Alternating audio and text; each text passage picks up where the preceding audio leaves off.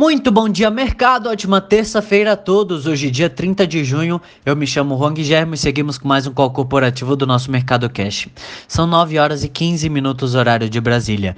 Índice S&P 500 futuro indicando queda de 0,19% e o índice Bovespa futuro indicando queda de 0,87%. O índice brasileiro encerrou o dia de ontem em alta de 2,03, cotado aos 95.735 pontos, recuperando parte das perdas do pregão de sexta-feira e acompanhando os principais índices americanos. Nos Estados Unidos foram divulgados ontem os dados de vendas pendentes de imóveis, que subiram 44,3% em maio, mostrando forte recuperação da economia americana. Além disso, a expectativa de uma vacina do grupo farmacêutico China National Biotech Group ofuscou os temores de, da segunda onda de infecções por Covid-19. O grupo informou que a vacina foi capaz de imunizar todas as 1.120 pessoas que receberam as doses. Hoje o pessimismo voltou a predominar entre os investidores, apesar da melhora dos dados econômicos na China e Estados Unidos. As bolsas europeias e os futuros americanos operam em queda, e o motivo para o pessimismo vem do avanço de novos casos no mundo e, e da fala da OMS de que o pior da pandemia ainda está por vir e algumas regiões começam a reavaliar os planos de reabertura. Além do coronavírus, cientistas chineses identificaram um subtipo de vírus da gripe em porcos e que apresenta potencial para gerar uma nova pandemia. O novo patógeno é variedade predominante do vírus influenza e derivado do H1N1. A China mostrou durante a madrugada um índice PMI do setor de serviços e manufatura mais forte do que o esperado. Por outro lado, a notícia sobre a aprovação de lei de segurança nacional para Hong Kong gera atrito com os Estados Unidos. Entre as commodities, os contratos futuros do minério de ferro negociados na bolsa de Dalian fecharam em queda de 3,5%, cotado a 105,18 dólares, e o petróleo Brent opera em queda de 1,58% a 41,19 dólares. No cenário corporativo, temos notícias da IB, em que a resseguradora IB Brasil registrou uma queda de 92% no lucro líquido no primeiro trimestre de 2020 para 13,8 milhões de reais, ante os 177,9 milhões registrados em igual intervalo de 2019. Este último número já é ajustado após a reapresentação do resultado de 2019. O resultado positivo foi definido em março, uma vez que a companhia informou à SUSEP um prejuízo acumulado de 110,5 1,6 milhões em janeiro e fevereiro. O prêmio emitido pela seguradora nesses três primeiros meses foi de 1,9 bilhão de reais, um crescimento de 13% em relação ao trimestre do ano anterior.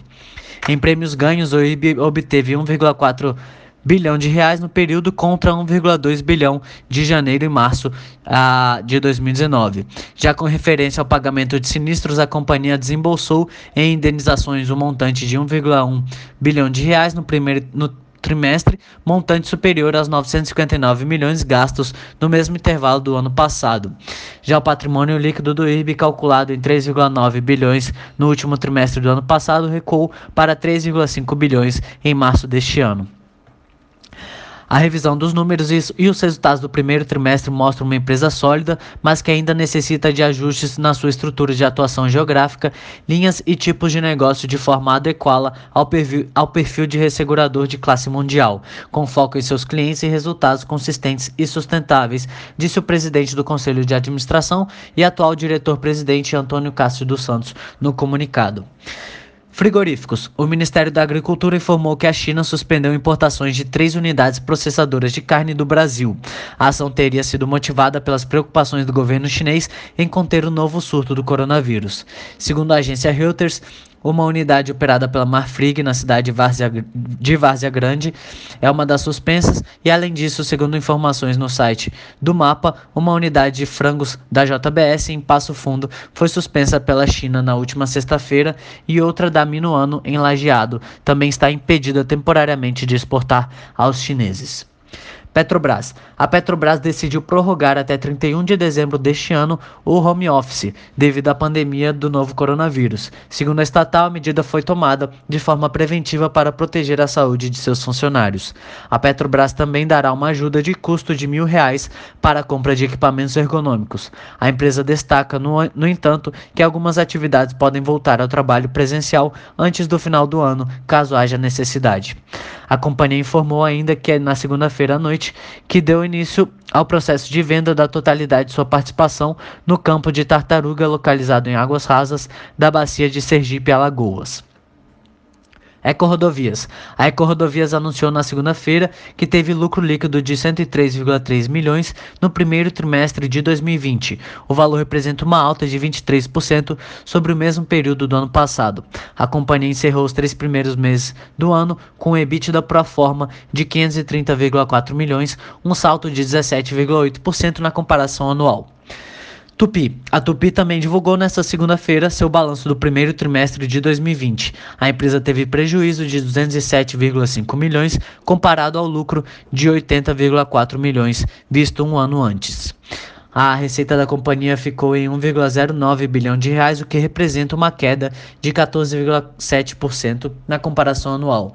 Já o EBITDA ajustado da empresa foi de 164,6 milhões no primeiro trimestre deste ano, um aumento de 20,2% sobre o resultado do primeiro período do ano passado.